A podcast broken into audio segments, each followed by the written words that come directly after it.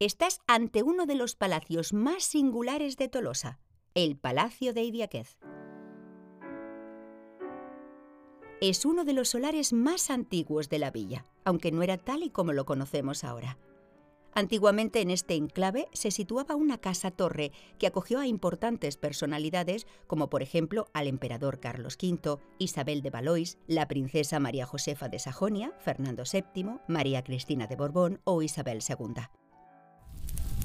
La Casa Torre se destruyó en uno de los muchos incendios que ha sufrido Tolosa a lo largo de su historia.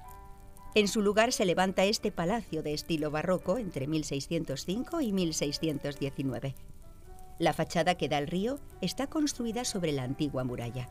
Y al otro lado, hacia la plaza, mantiene el escudo de armas original de los Iriaquez, y es que en este palacio nació Alonso Idiáquez y Yurramendi, secretario de Estado de Carlos V, caballero de la Orden de Santiago y uno de los personajes más relevantes de la historia de Tolosa.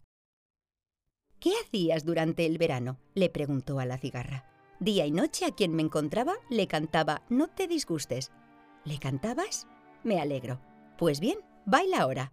Sí, citamos la famosa fábula de la cigarra y la hormiga.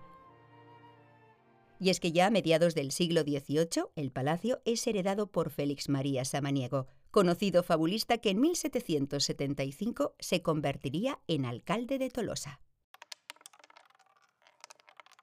Más tarde el edificio se convierte en casino y a día de hoy es una de la treintena de las sociedades gastronómicas que existen en la villa, el Casino de Tolosa.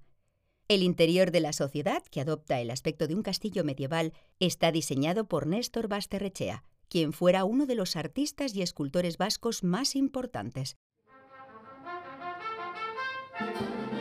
La canción que escuchas es el himno de la sociedad, que como cualquier otra juega un rol activo en las fiestas.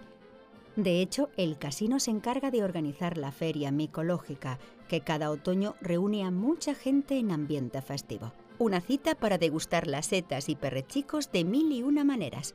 Un manjar gastronómico más del que disfrutar en Tolosa. Sigue recto hasta el siguiente punto, el ayuntamiento.